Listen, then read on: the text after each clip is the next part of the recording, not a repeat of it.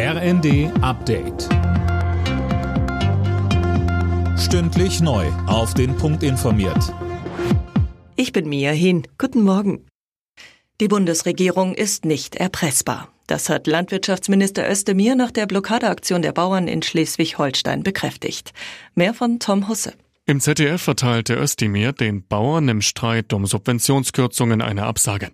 Die Regierung könne ihnen nicht weiter entgegenkommen, denn das Ganze müsse gegenfinanziert werden, so der Minister.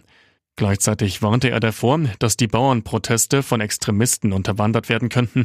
Am Donnerstag hatten etwa 250 Landwirte Wirtschaftsminister Habeck nach seinem Urlaub auf einer Nordseeinsel nicht von seiner Fähre gelassen.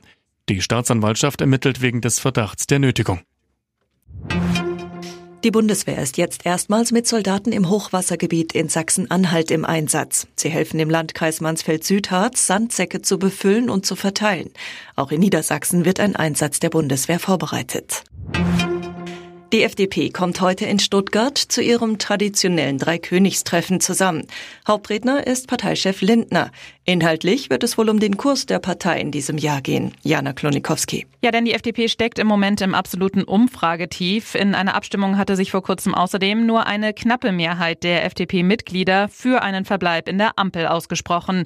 Lindner hatte daraufhin angekündigt, in der Regierungsarbeit das Profil seiner Partei stärker herausarbeiten zu wollen.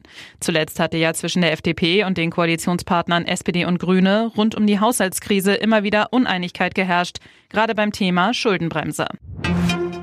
Bei der Vierschanzentournee steht heute das letzte Springen in Bischofshofen an. Für Andreas Wellinger ist in Sachen Gesamtsieg noch alles drin. Auf den gesamtführenden Ryo Kobayashi aus Japan muss er rund zweieinhalb Meter aufholen. Die Quali hatte Kobayashi gewonnen. Wellinger wurde Neunter. Alle Nachrichten auf rnd.de